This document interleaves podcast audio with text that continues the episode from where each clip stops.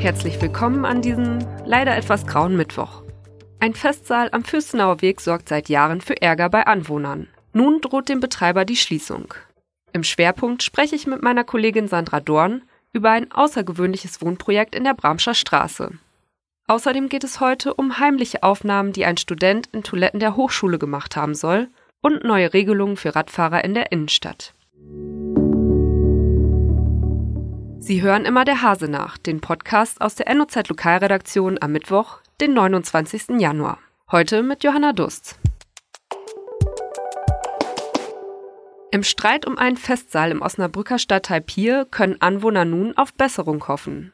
Offenbar ist die Baugenehmigung zu Unrecht erteilt worden. Wie die Stadt mitteilt, handelt es sich um einen Fehler, da der Saal in einem Gewerbegebiet liegt, wo nach Baunutzungsverordnung keine Vergnügungsstätten erlaubt seien. Anwohner beschweren sich über Lärm durch Feiern, eine chaotische Verkehrssituation und berichten über gefühlte Unsicherheit. Das Problem ist nicht neu, wie mein Kollege Sebastian Philipp berichtet. Also die Beschwerden, die gibt es schon seit einigen Jahren. Wir hatten ähm, vor drei oder vier Jahren mal aus einem Bürgerforum berichtet. Dort hatten sich Anwohner beschwert. Ähm, das heißt also, die, ähm, den, den Ärger und den Streit, den gibt es schon seit mehreren Jahren. Aber jetzt zum Jahreswechsel, ähm, ja, muss man sagen, ist er in gewisser Weise eskaliert. Die Genehmigung für den Festsaal ist 2014 erteilt worden. Der Fehler ist laut Stadt nun erst vom Bauamt erkannt und inzwischen auch vom Rechtsamt bestätigt worden. Nun prüft die Verwaltung die Rücknahme der Genehmigung. Wann sich die Lage für die Anwohner bessert, ist jedoch noch nicht abzusehen. Also ich glaube, eine ganz kurzfristige Lösung oder wie auch immer wird es dort nicht geben. Der äh, Hallenpächter, äh, dem wird jetzt erstmal die Möglichkeit eingeräumt, ähm, Stellung zu nehmen ähm, zu dieser möglichen Rücknahme und auch zu den Vorwürfen, die die Anwohner ihm machen. Naja, und dann kann die Stadt natürlich ähm, danach sagen, wir ähm, nehmen die Baugenehmigung zurück. Das wäre dann gleichbedeutend mit der mit dem Aus für die für die Festhalle oder zumindest für die für die Feiern dort. Mm, der Pächter hat natürlich dann die Möglichkeit, Rechtsmittel einzulegen und die haben in der Regel aufschiebende Wirkung. Ähm, das heißt also, es könnte durchaus noch ähm, auf unbestimmte Zeit dort weitergehen. Man weiß ja, dass ähm, gerade so rechtliche Angelegenheiten, die auch ins Baurecht gehen, das dauert immer relativ lange, bis sie endgültig in letzter Instanz geklärt sind.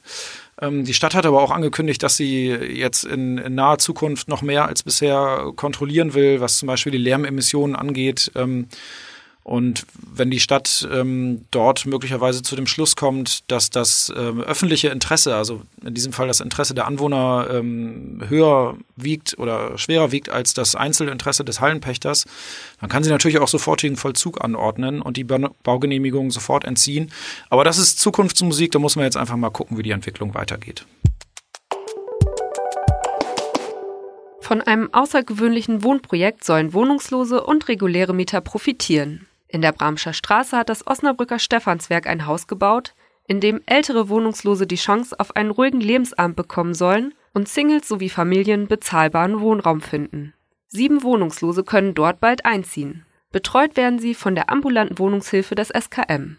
In den Obergeschossen werden Wohnungen zu einem Preis von 7 Euro Kaltmiete pro Quadratmeter vergeben. Ziel der Wohnungsbaugesellschaft ist, dass sich der Bau über die Jahre selbst trägt.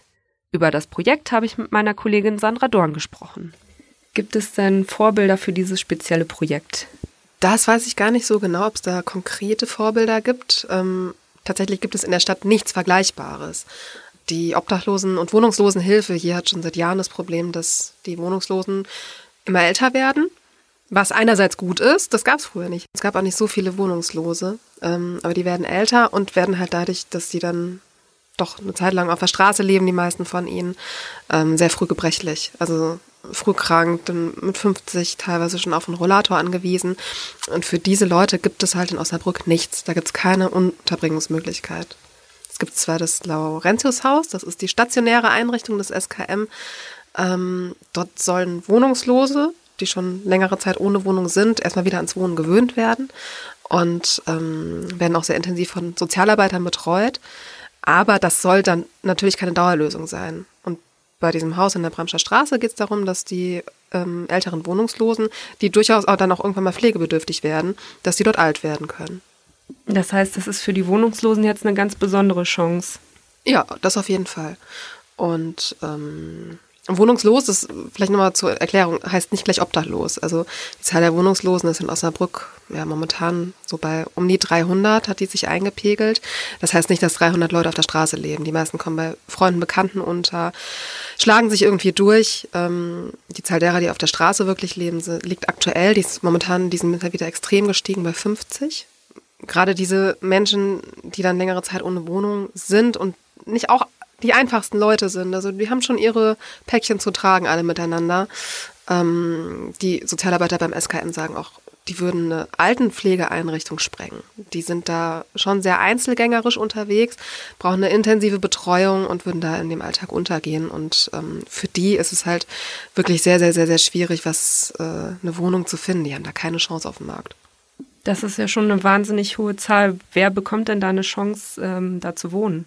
Ja, also leider nicht alle. Also es sind äh, sieben Wohnungen, die dort jetzt zur Verfügung stehen. Insgesamt sind es acht, aber die achte ähm, werden Sozialarbeiter als Büro nutzen, auch um für die Wohnungslosen dann ähm, ja, Gruppenangebote zu schaffen. Zum Beispiel mal ein gemeinsames Frühstück oder ähm, Gruppentreffen.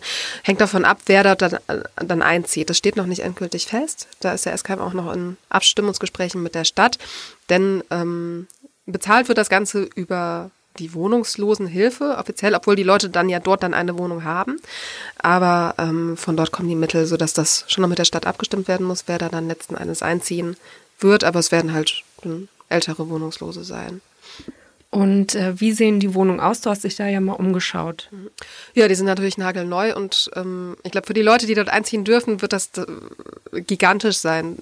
Die hatten zuletzt halt nur die Möglichkeit, in doch eher heruntergekommenen äh, Wohngelegenheiten unterzukommen. Selbst die Sachen, die der SKM so anmietet, so als Übergangswohnungen, um die Leute wieder um denen zu helfen, wieder klarzukommen, das sind nicht die besten Wohnungen, die kriegen kaum was. Das sagen auch die Sozialarbeiter. Was denen vorgeschlagen wird, dann, das ist verschimmelt und ähm, teilweise schließen die Fenster nicht richtig, sodass dieser Neubau jetzt natürlich einen Top-Standard hat. Das sind Einzimmer-Apartments, durchaus geräumig, äh, mit einem schönen Bad, alles barrierefrei, sodass man da auch früher oder später mit einem Rollstuhl rein kann.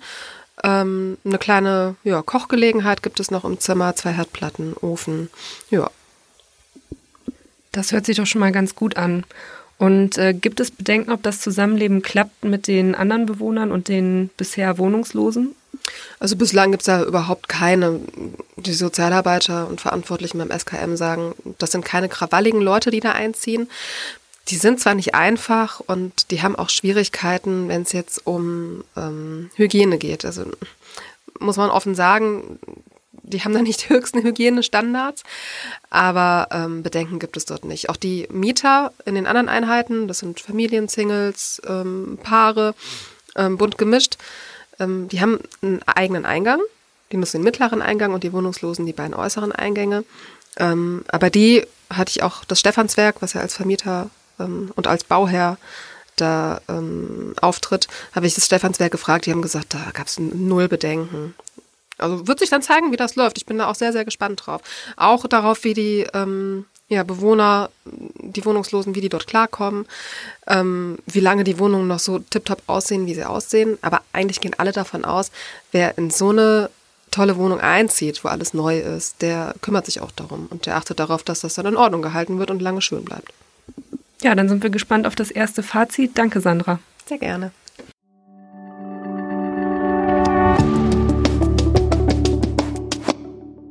Mit einer kleinen Kamera hat ein Student in der Hochschule Osnabrück heimlich Aufnahmen auf Frauentoiletten gemacht.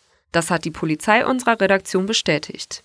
Demnach wird gegen einen 24-jährigen Osnabrücker ermittelt. In seiner Wohnung seien eine Kamera sowie Speicherkarten sichergestellt worden. Polizeisprecher Frank Oevermann sagte, es seien darauf mehrere Frauen identifiziert worden, die bereits befragt wurden. Wie lange die Kamera dort stand, werde noch ermittelt. Sowohl der Radverkehr als auch die Zahl von Fußgängern haben laut Stadt am Adolf-Reichwein-Platz zugenommen. Dadurch gebe es auch mehr Konflikte. Nun soll sich etwas ändern. Das Radfahren an der Osterberger Reihe und an der Alten Münze am Spielplatz ist künftig nur noch in den Morgenstunden von 6 bis 10.30 Uhr erlaubt. Diese Zeiten gelten auch für den Liefer- und Ladeverkehr. Andere Bereiche der Innenstadt, in denen Radfahrer bisher nur zwischen 20 und 9 Uhr fahren durften, werden dagegen bis 10.30 Uhr freigegeben. Das betrifft zum Beispiel auch die Große Straße. Mehr dazu lesen Sie auf noz.de. Das war's für heute. Ich wünsche Ihnen noch einen schönen Abend.